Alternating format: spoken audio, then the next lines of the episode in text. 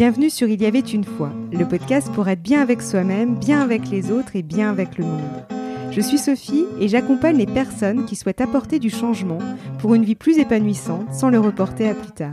Chaque jeudi, je partage avec vous des réflexions, des conseils et des interviews d'auteurs, de thérapeutes, de coachs autour de thématiques destinées à mieux vous connaître, mieux vous comprendre et vous reconnecter à vous-même.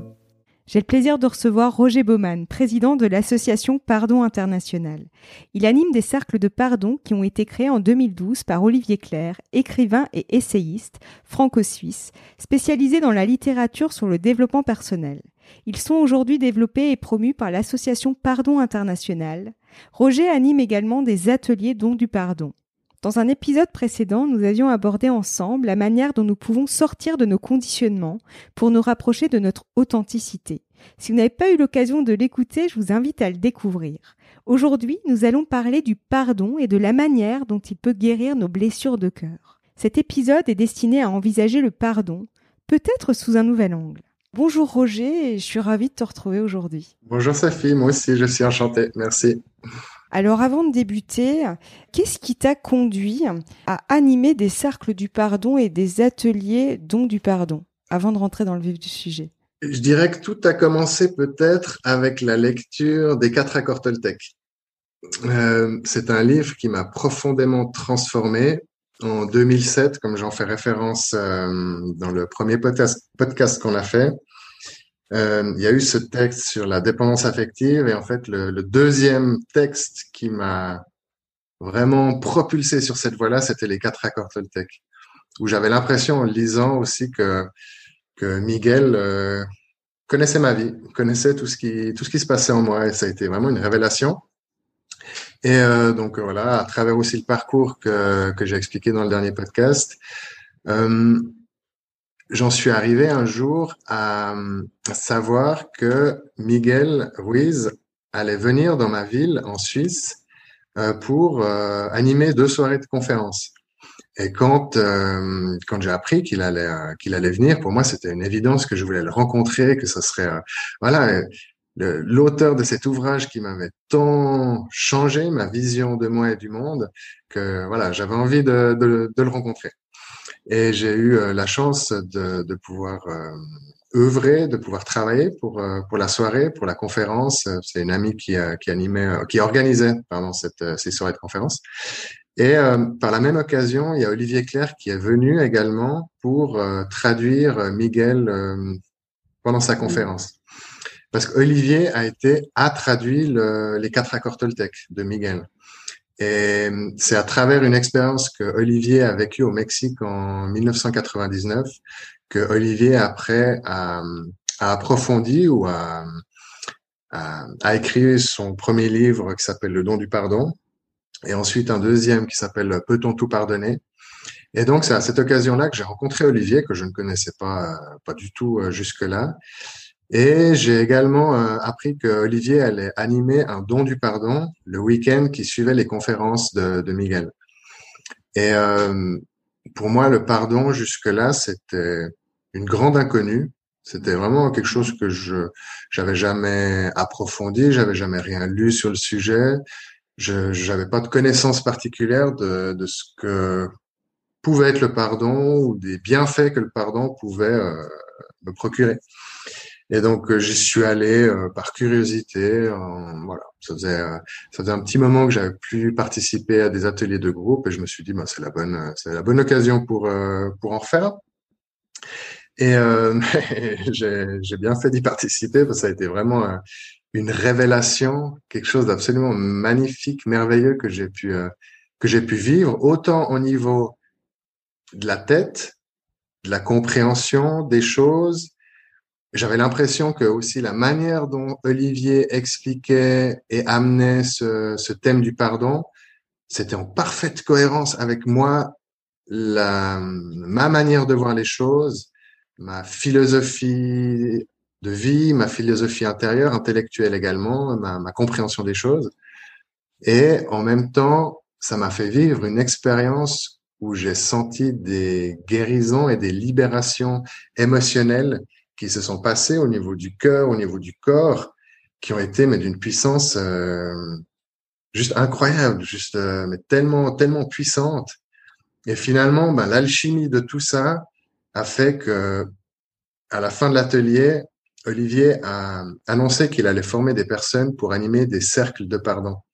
Ça n'existait pas encore jusque-là. Euh, c'était Olivier était le seul à animer ses ateliers euh, sur le thème du pardon. Enfin, par rapport à cette euh, cette manière de d'aborder le pardon, parce qu'il y a il y en a beaucoup d'autres qui animent des choses sur le pardon, mais par rapport à cette vision-là, c'est lui, il était le seul à animer.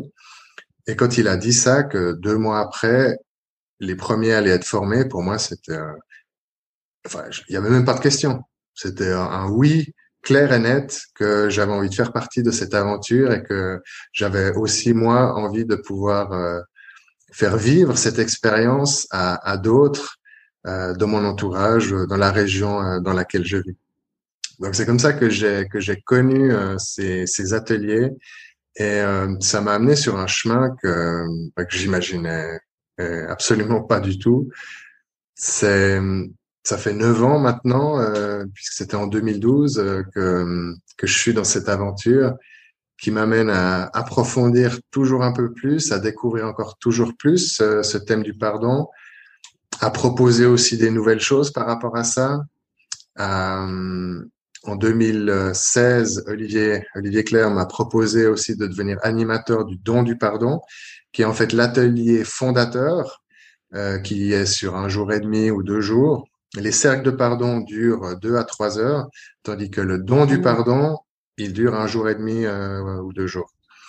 C'est la grande différence et forcément, bah, la différence, c'est que sur deux jours, on peut vivre euh, beaucoup plus de choses, on peut aller approfondir euh, beaucoup plus le sujet que dans un atelier de, de, trois heures. Néanmoins, l'atelier de trois heures, c'est vraiment quelque chose d'absolument magique et ça permet avec des personnes qu'on n'a peut-être jamais rencontrées, qu'on n'a jamais croisées, d'atteindre une, une profondeur de, de, guérison et de connexion avec soi, avec les autres, qui est juste euh, époustouflante, qui est juste hallucinante.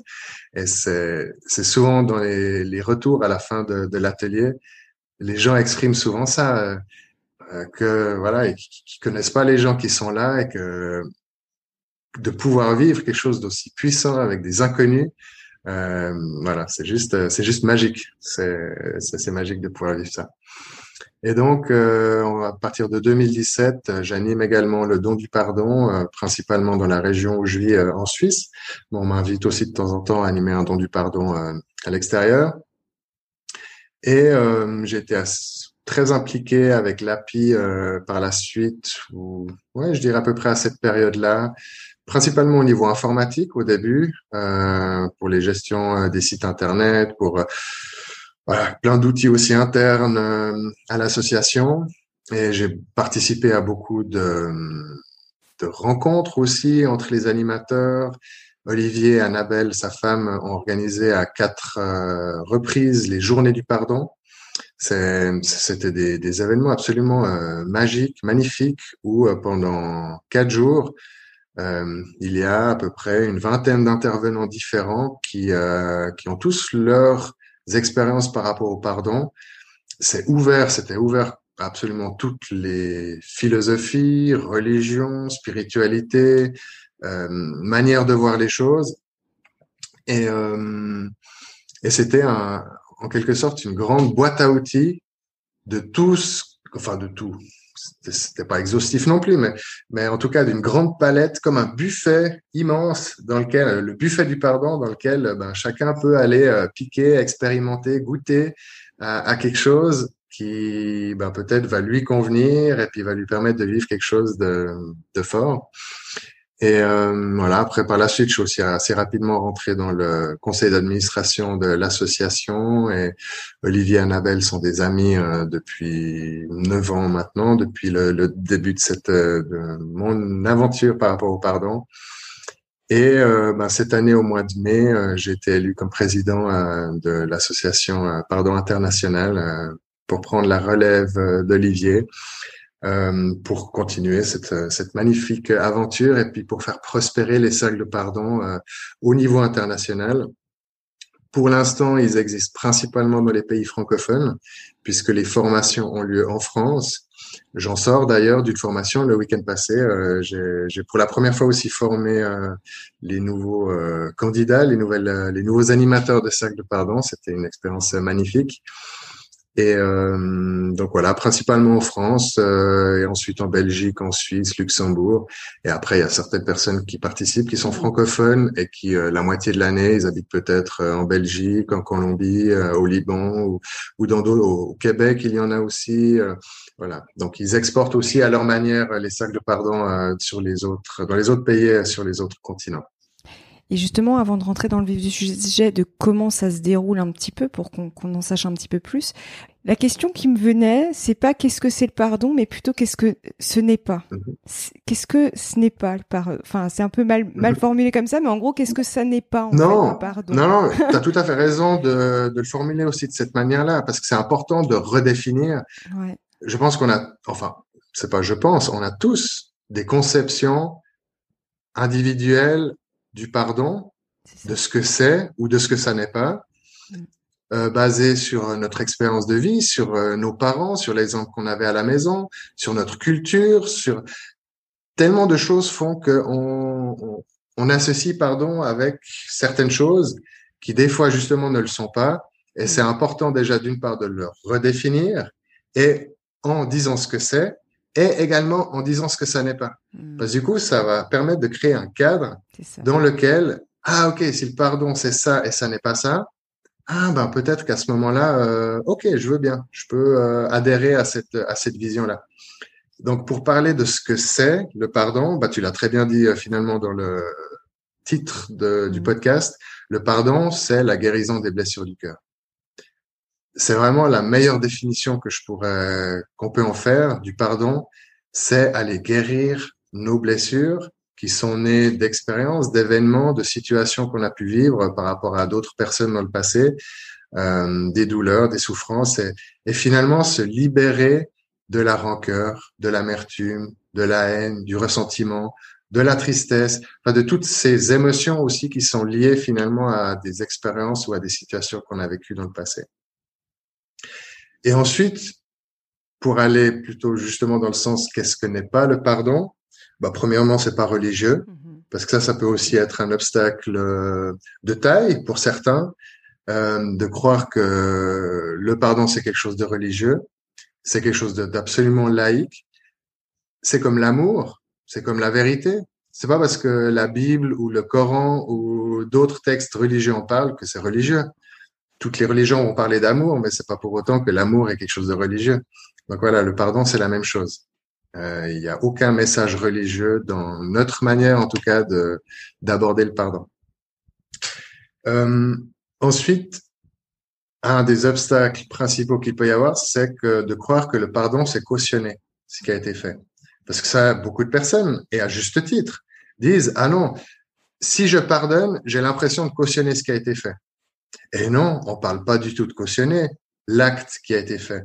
L'autre reste responsable de ses actes et de ses paroles. Par contre, moi, je suis responsable de ce que je fais, de ce que l'autre m'a dit ou m'a fait. Ça, c'est ma responsabilité. Justement, cette guérison des blessures du cœur, j'en suis responsable et elle m'appartient. Le pardon, c'est aussi se réapproprier, se retrouver son pouvoir personnel c'est ne plus être un pantin quelque part, victime de des agissements des autres. Et j'en viens à un autre euh, obstacle qu'il peut y avoir, justement euh, pour définir ce que ça n'est pas. Je n'ai rien besoin de l'autre. L'autre n'a pas à me demander pardon pour que je puisse lui pardonner. C'est ça. Parce que là, justement, c'est rester dans cette position de victime. Si j'attends que l'autre vienne me demander pardon pour pouvoir pardonner, ben voilà, peut-être qu'un jour l'autre aura fait un certain travail, un chemin, et puis euh, il reconnaîtra qu'il a peut-être agi d'une manière qui était pas appropriée ou que qui a qui, qui m'a fait mal, mais peut-être pas. Peut-être que l'autre n'a même pas conscience qu'il m'a fait du mal. Hmm. Combien de fois peut-être nous aussi on a fait du mal à certaines personnes sans le vouloir, sans savoir que finalement on l'a heurté, dans, on, a, on est venu toucher une blessure euh, d'humiliation, de rejet, d'injustice, quelle qu'elle soit. et que finalement on n'est même pas conscient que l'autre a, souffert d'une certaine manière euh, à travers nos propos ou notre nos comportements. Donc ça, c'est vraiment aussi un obstacle important de savoir qu'il n'y a rien à attendre de l'autre pour pouvoir lui pardonner. Puis ça, des fois, on prend la métaphore d'imaginer que ben je me promène dans la rue, que quelqu'un que je connais pas me, me donne un coup de couteau. Puis là, ben, qu'est-ce qu'on fait quand euh, on est blessé au niveau du corps? Ben, Si c'est pas trop grave, on sait qu'on peut rentrer à la maison, on peut mettre du désinfectant, on peut mettre un pansement. Si c'est plus grave, ben, on sait qu'on peut aller euh, chez le médecin ou qu'on peut euh, faire appeler une ambulance, etc. Là, quelque part, il n'y a pas de trop de mystère. On sait comment prendre soin de son corps, comment guérir les blessures du corps. Mmh. Par contre, imaginez que j'ai reçu ce coup de couteau, et que je me dis, ben, tout ce que je peux faire pour guérir, c'est m'asseoir sur le trottoir, c'est pleurer un coup si j'en ai besoin, puis c'est d'attendre que ce soit la personne qui m'a qui m'a donné le coup de couteau, qu'elle vienne avec du désinfectant, du fil pour me recoudre, et sans ça, ben, je peux pas guérir. C'est absurde, tout à fait. Ouais. Ça paraît très C'est absurde. On s'en rend compte. Mais par contre, au niveau du cœur, plus du corps, mais du cœur, c'est la posture de beaucoup de personnes.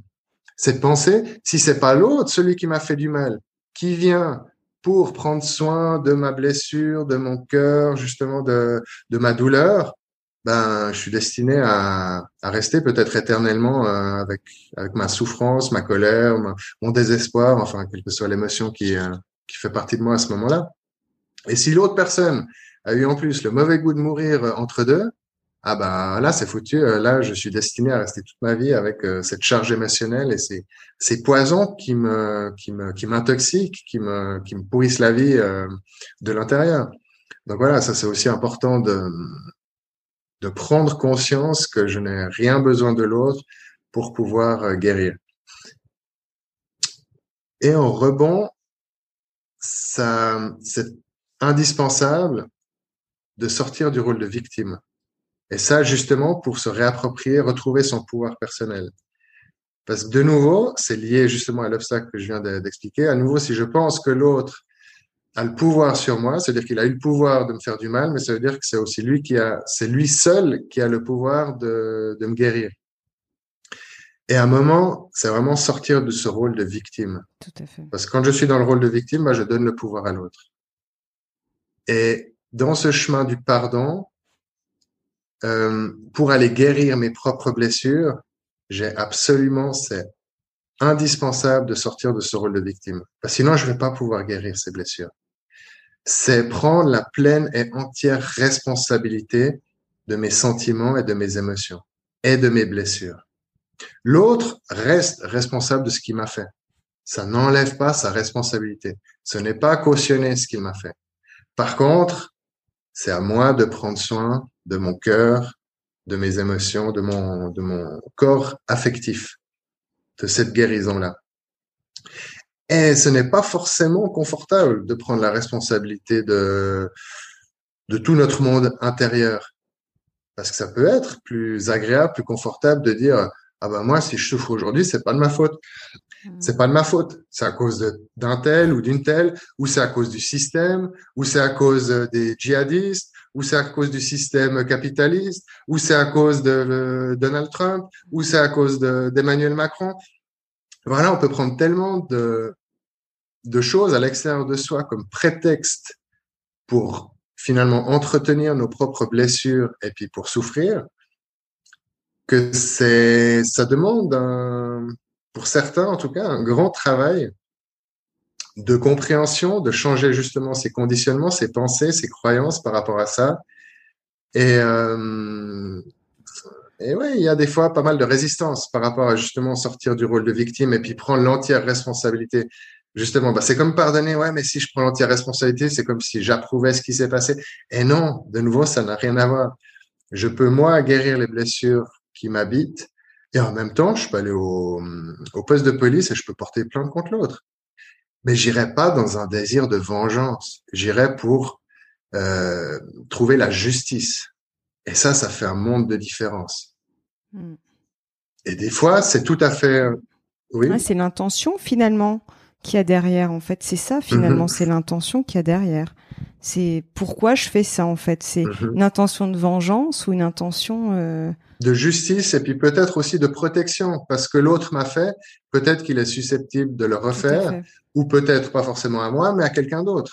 Peut-être que la personne est dangereuse et qu'elle a besoin d'être euh, mise face à ses responsabilités et que la justice a aussi euh, besoin de le savoir pour me protéger ou protéger les autres.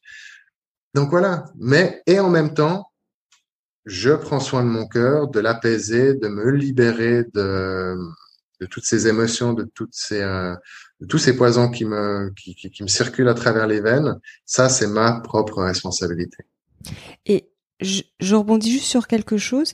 Finalement, euh, les, les j'allais dire les idées que véhicule, que ce soit le cercle de pardon ou les ateliers donc du pardon qui sont plus longs. Euh, finalement, c'est un c'est une invitation à un changement de paradigme en fait, c'est ça, parce que on a des, on a effectivement sa propre vision du pardon, et effectivement, moi, ce que je voyais quand tu parlais euh, du fait d'attendre que l'autre s'excuse, c'est comme si on lui donnait la clé. Euh, la clé du moi j'avais l'image un peu la clé du bonheur ou du jardin enfin il y a quelque chose de ça c'est comme si je remettais une clé et en fait euh, ben moi j'avais euh, la, la serrure mais je Mhm. n'avais pas la clé pour l'ouvrir Mhm. en fait c'est cette image là qui me venait bon voilà donc du coup je la partage mais du coup en fait c'est une invitation à un Mhm. changement de paradigme en fait c'est ça et comment ça comment en fait euh, ça, ça s'anime en fait quand tu reçois des gens comme ça, tu reçois les gens euh, par exemple dans un cercle de pardon.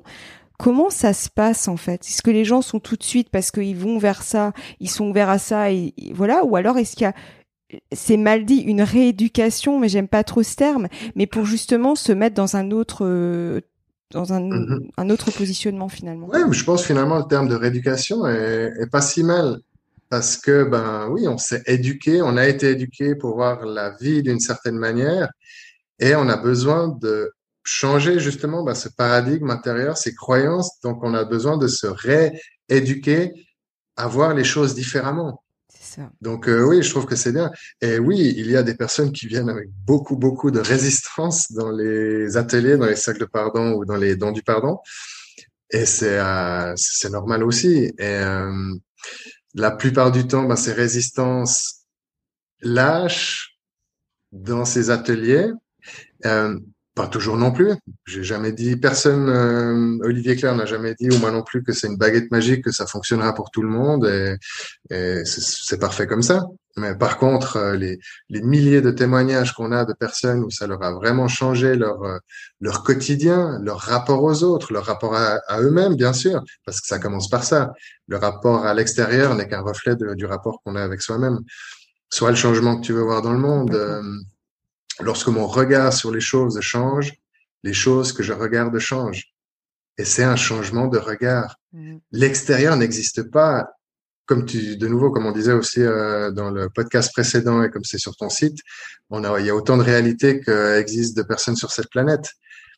Et, euh, et donc ce changement de regard ben, passe par l'éducation aussi, justement, redéfinir. Ça a besoin aussi de passer par la tête, qu'il y ait un, un accord aussi au niveau de la tête.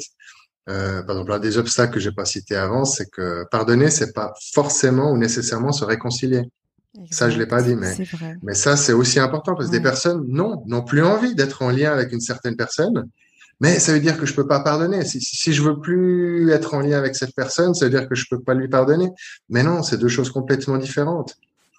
Euh, ça va faciliter la réconciliation. Parce que forcément, lorsque je ne serai plus autant, euh, lorsque certaines de mes blessures auront été apaisées ou guéries, ben, je ne serai plus autant stimulé par aussi par l'attitude de l'autre.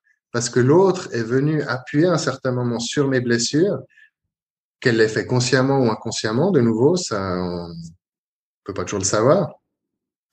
Euh, mais à ce moment-là, une fois que moi j'ai guéri ma blessure, c'est comme une blessure physique.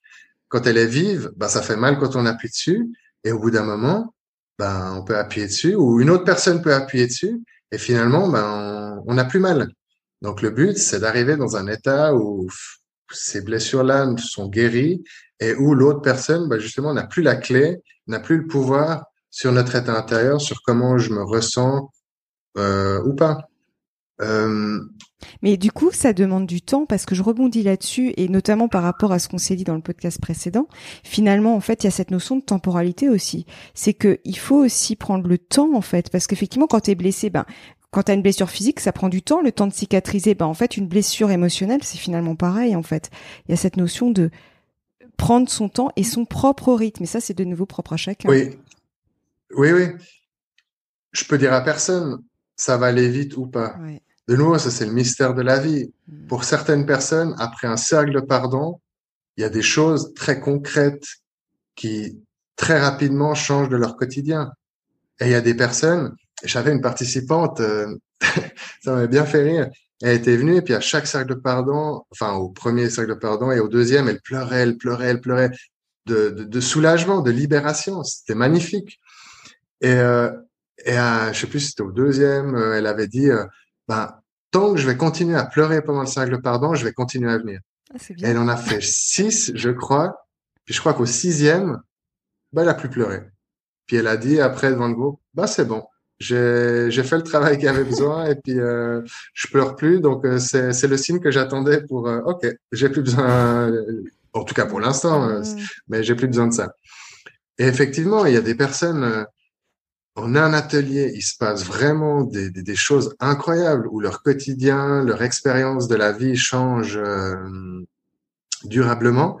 Et il y en a, il en faudra peut-être deux, trois, quatre, où, je leur dis, bah, il n'y a pas que les cercles de pardon, il y a, d'autres choses. Si vous sentez que votre guérison passe encore par d'autres outils, mais allez-y. Euh, donc, euh, oui, on peut pas. Euh, de toute façon, moi, je pourrais jamais dire quel est le temps qu'il faut, ce serait bien euh, présomptueux et ça manquerait d'humilité de, de, savoir ce que l'autre a besoin pour, euh, pour pouvoir guérir ses blessures. Mais en tout cas, euh, les cercles de pardon et les dons du pardon, la magie, c'est qu'il y a un, un subtil mélange entre théorie et pratique, je dirais. Mmh. Justement, cette théorie, ben, c'est important aussi pour pour qu'il y ait quelque chose aussi dans notre conscience, dans notre intellect, dans notre discernement qui, euh, qui tout d'un coup euh, puisse donner plus son accord pour pouvoir euh, imaginer ou entrevoir que le pardon est possible avec ces nouvelles définitions. Et en même temps, ça ne suffit pas le, le, pardon intellectuel ou le pardon de la tête. Je pense qu'on a tous fait l'expérience que des fois, euh, on croit avoir pardonné quelque chose à quelqu'un, et puis il suffit d'une pensée, repenser à la personne, ou de la croiser dans la rue, ou que quelqu'un nous en parle, et puis euh, les émotions remontent, et puis euh, voilà, on sent qu'on n'est pas du tout libéré de ça. Et ces cercles de pardon, ou non du pardon, sont issus d'une expérience que Olivier Claire a vécue au Mexique en 99 où Miguel lui a fait vivre une expérience extrêmement forte et puissante euh, qu'il reproduit finalement dans les cercles de pardon. Le, vraiment le rituel du cercle de pardon qui existe autant dans le, les cercles de pardon que dans le don du pardon. Le cercle de pardon, c'est vraiment le, le, cercle final, le, le rituel euh, central de ces ateliers-là. Et avant, bah, dans les cercles ou dans le don du pardon, il y a, on fait aussi d'autres exercices pour euh, petit à petit aussi arriver dans plus dans l'espace du cœur, de sortir aussi petit à petit du mental, de la tête, de, du fait de vouloir absolument comprendre, parce que bah, il arrive fréquemment que je sens que et des personnes, des participants me, me le partagent que voilà, ils n'arrivent pas à adhérer à certaines choses intellectuellement, ils n'arrivent pas à comprendre. Ou des fois, il y a des personnes voilà, qui qui, qui, qui, ressasse et puis qui, euh, qui me pose une multitude de questions et puis je vois qu'il y a un conflit intérieur dans ces personnes qu'elles qu'elles euh, voilà qu'elles sont en conflit intérieurement par rapport à ça. Puis des fois je leur dis simplement euh, ok écoute essaye de faire confiance, vis le cercle puis on en reparle après. Et la plupart des la plupart des cas les gens après ils sont bah, soit ils ont pleuré ou pas ou pas pleuré mais voilà ils, mais tout d'un coup ils sont dans un état où ah, ok. Maintenant, je comprends. Puis finalement, il n'y a plus de questions. Euh, c'est important de le vivre. C'est vraiment une expérience euh, charnelle, sensuelle, dans le sens euh, des sens.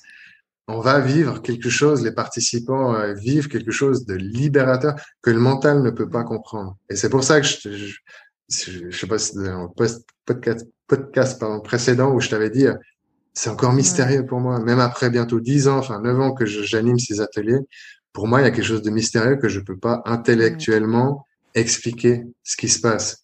Et je pense que ben voilà, donc beaucoup de choses chamaniques. Enfin, euh, il y, a, y a des choses, des expériences, on peut pas comprendre, mais ça se fait, ça se vit, et c'est et il y a énormément de douceur dans ces ateliers. Euh, et aussi un point important, c'est que les participants n'ont pas besoin de partager leur histoire. Parce que ça, c'est important parce que certains, ils ont, ils peuvent avoir de l'appréhension, ils peuvent avoir peur de, devant un groupe de 10, 15, 20 personnes, de devoir déballer toute leur histoire personnelle, leur vécu. Tout à fait. Et ça, non, il y a absolument pas besoin. C'est même pas nécessaire.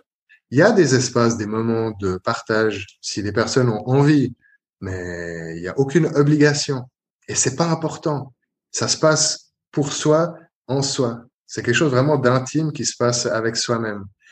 Et c'est vraiment pas du tout important qu'on partage son histoire avec les autres. Euh, donc ça, ça peut aussi rassurer certaines personnes. Euh. Ouais, tout à fait. Parce que c'est vrai que ça aussi, c'est très personnel. Il y a des gens, ils ont besoin de partager. Et il y a les gens, au contraire, euh, ils veulent le garder pour soi. Enfin, ouais, tout à mhm. fait. Oui, alors je pense que c'est bien de partager. Mais pas forcément dans un grand groupe devant 15 ou 20 personnes. Mais d'avoir un, un, ou une confidente avec qui on peut partager, je pense que c'est bien pour extérioriser aussi, pour pas garder en soi aussi les histoires qu'on se raconte, qui ne sont souvent pas la vérité. C'est notre euh, vision des choses, notre réalité, nos interprétations euh, des choses. Mais de voilà, c'est égal de pouvoir euh, balancer ça, de pouvoir extérioriser ça. Je pense que c'est très important. une citation aussi que j'aime bien les les mots sont solubles dans le langage. Donc les mots MAUX sont solubles dans le langage. Et ça, moi, ben, en tout cas pour moi, j'en fais vraiment l'expérience. Certaines personnes à qui je, partage des, messages vocaux euh, sur les outils de, pas les réseaux sociaux, mais les outils de messagerie. Et, euh, des fois, je, peux parler pendant une demi-heure dans un message vocal pour, euh, voilà, pour partager à l'autre ce que je suis en train de vivre. Et je sens, même si l'autre n'a pas encore écouté mon message et n'est pas au bout du fil avec moi, n'est pas présent avec moi, mais rien que le fait de pouvoir l'exprimer, hmm. la plupart des cas, il y a déjà une, une charge qui tombe, il y a déjà une, une forme de pression qui, qui, s'enlève. Et en tout cas, voilà, ça c'est un. Voilà, j'invite, ben oui, si vous avez quelqu'un en qui vous avez vraiment confiance, euh, vous sentez que vous pouvez partager à l'autre quelque chose de, voilà, qui est profond pour vous, qui est précieux pour vous, euh, vraiment euh, faites-le, faites-le, faites-le le plus possible c'est quelque chose qui allège aussi euh, et qui permet de, de, redescendre un petit peu dans la pression euh, intérieure. tout à fait. Il y a cette, ce qui me vient, c'est vraiment ce côté euh, exprimer finalement, parce que c'est ça, c'est comme une émotion, c'est pareil, c'est bien de l'exprimer aussi et pas de la contenir. Et ce que je, je, je, rebondis par rapport à ce que tu nous disais par rapport au cercle de pardon, c'est cette notion en fait ça se vit en fait. C'est une expérience qui en fait si ça, ça, rejoint un peu ce que tu disais aussi pour ton parcours. C'est en fait lâcher faire confiance et laisser faire quoi. Un peu comme la vie nous traverse parce que finalement la vie nous traverse en fait quelque part. Et, et en fait c'est ça moi. J'ai vraiment cette notion ce que je vois c'était on le voit pas c'est un podcast le, le mouvement que je fais mais j'ai l'impression c'est comme un ruisseau qui passe en mhm. fait qui qui te traverse. Et du coup euh, et du coup qui en même temps te, te l'image qui me vient qui te nettoie mhm. aussi en quelque sorte de, de ce qui doit partir à cet instant-là, mhm. finalement. Mm. Oui, tout à fait. C'est comme les quatre accords Toltec. On peut adhérer totalement à, à ce qui est dit dans, dans ce livre, mais ne pas l'incarner, ne pas le vivre, ne pas en faire l'expérience, que ça reste intellectuel. Et il y a aussi des ateliers qui permettent de travailler sur les accords Toltec, enfin voilà, ce genre de choses. Et avec le pardon, c'est la même chose. Euh, on peut lire euh, ben, les ouvrages d'Olivier Claire qui sont absolument euh, magnifiques pour pour s'initier à cette vision-là du pardon. le don du pardon et peut-on tout pardonner, les deux livres. Mais après, ce n'est pas pour autant qu'on en fait forcément l'expérience. Ou comme en communication non violente, je fais aussi des cours à ce sujet-là. On peut lire le livre de Marshall Rosenberg mais et en même temps se sentir incapable de l'appliquer dans notre euh, avec notre entourage et avec le monde qui nous entoure. Et c'est normal quelque part mm. euh, parce qu'il y a besoin de l'expérience, il y a besoin de le vivre pour l'intégrer et l'incarner. Et les cercles de pardon, euh, j'allais dire encore plus parce qu'il y a vraiment ce rituel du cercle de pardon à la fin de chaque atelier où là, il y a quelque chose qui se passe et ça, c'est quelque chose qu'on ne peut pas intellectualiser. On peut après le refaire aussi chez soi, à la maison, en méditation, pour faire euh, comme un peu une douche quotidienne euh, pour euh, continuer ce travail. Mais vraiment, pour moi, rien ne remplace l'expérience du cercle de pardon en lui-même. Parce que là, il y a des choses transpersonnelles, il y a des connexions, il y a des choses qui se passent à ce moment-là ben, qu'on peut pas qu'on peut pas vivre en, en, en, lisant un livre ou en écoutant un podcast aussi inspirant soit-il. Voilà, mmh. ce sont des expériences à vivre, vraiment. Et j'invite vraiment chaque personne à, à en faire l'expérience parce qu'on a tous des choses, même s'il y a des personnes qui se disent ah mais moi j'ai rien à pardonner, c'est bon, je suis pas rancunier, etc. Moi je le pensais pas non plus. Mais quand j'ai vécu mes cercles, mon premier, puis après les autres cercles de pardon, je me suis rendu compte que je portais des jugements, que j'entretenais en moi des jugements par rapport aux autres, par rapport à la vie, par rapport à Dieu, par rapport à, plein de boucs émissaires à l'extérieur, comme j'ai dit avant, des entreprises, des, systèmes politiques, euh, des, gens que j'accusais de profiter du système, etc. Enfin, on a tous nos propres boucs émissaires, les personnes qu'on accuse d'être responsables du malheur du monde et après à travers ça de notre propre souffrance et de nos propres, mais des fois, bien souvent, on n'en a pas conscience. Et dans les salles de pardon dans lesquelles j'ai participé, vraiment, où je l'ai vécu comme participant, mais j'ai senti des, des, libérations qui se passaient pour des choses que je, jamais j'aurais imaginé. Puis pour certaines choses dont j'en sais rien, je, où j'ai pas de représentation euh, mentale de ce qui a été libéré, mais je sens juste qu'il y a des choses qui ont été euh, libérées et guéries. Et ce soulagement qui peut, euh, ce, ouais, libération, ce lâcher prise qui peut se vivre pendant ces ateliers, euh, je le conseille vraiment, euh, je le conseille vraiment à, tout le monde. Et, c'est vraiment un cadeau que chacun peut se, peut s'offrir. Ça, ça peut aussi être un des obstacles. C'est penser que si je mm. pardonne, c'est un cadeau que je fais à l'autre. Mais non, c'est un cadeau qu'on se fait à soi-même. C'est Nelson Mandela qui disait que la haine fait du mal à celui qui est, pas à celui qui est haï. Et c'est, soi-même qu'on emprisonne et qu'on fait du mal en, conservant en soi euh, ces couches de, colère, d'amertume, de rancœur, etc. Et, euh, et l'autre, mais quelque part, mais on s'en fiche. Laissez les autres vivre leur vie. Et il y en a qui peuvent croire que justement, qu'ils gardent les autres, qui punissent les autres tant qu'ils ne pardonnent pas. Mais non, pas du tout. Peut-être que l'autre n'en a même pas conscience et puis ça change absolument rien pour sa vie. Et, mais par contre, c'est pour soi, c'est un cadeau pour soi, pour pour ressentir l'amour circuler en soi, pour renaître à l'amour, à la joie. Combien de personnes, oui, vivent dans la tristesse, vivent dans le désespoir, vivent avec ces blocages, ces, ces barrages intérieurs. Et le pardon ou les salles de pardon permettent ça, c'est de faire exploser ces barrages qu'on avait soi-même montés, qu'on avait soi-même construits par ignorance ou par euh, oui, parce qu'on n'a pas su comment faire autrement et on n'a pas réussi à en prendre soin avant. Et c'est OK. Pas après non plus euh, se blâmer de pas avoir réussi à, à, à, pardonner plus tôt. Ça, ça peut aussi être un, un petit piège ou un, un écueil par lequel euh, on peut passer. Et c'est aussi, c'est ok aussi. Il y a des moments, euh, on peut aussi passer par là et puis euh, voilà, ne pas en rester prisonnier, mais poursuivre après toujours un petit peu plus loin. Et euh, pour clôturer notre échange, quel serait ton mot de la fin par rapport à ce qu'on s'est dit Je souhaite à tous et à toutes de trouver le moyen de s'accepter, de s'aimer, de s'honorer, de se respecter. Euh, vraiment comme vous êtes, nous sommes tous des êtres magnifiques, des êtres, des êtres qui méritons tous notre amour, d'être aimé, d'abord de s'aimer soi-même et, et, ensuite de pouvoir aimer les autres et de pouvoir aussi recevoir cet amour euh, de l'extérieur. Et je souhaite vraiment à tous de pouvoir euh, faire ce chemin personnel pour réussir à faire grandir euh, l'amour dans le cœur de, de, de, chacun et de chacune qui nous écoute. Vraiment sincèrement, c'est ça que le monde a besoin. Le monde a besoin que, que les gens s'aiment un petit peu plus eux-mêmes. Mm. Pas qu'ils aiment les autres d'abord, mais qu'ils s'aiment d'abord soi-même pour après pouvoir être ouverts et accueillir aussi l'amour qui est, qui est là, qui est présent autour de nous. Euh, donc voilà, c'est ce que je, en tout cas, ce que je peux souhaiter à, à, la terre entière et au-delà. Mm, je suis d'accord, je partage pareil le même point de vue. En tout cas, un grand, grand, grand merci pour tout ce que tu nous as partagé.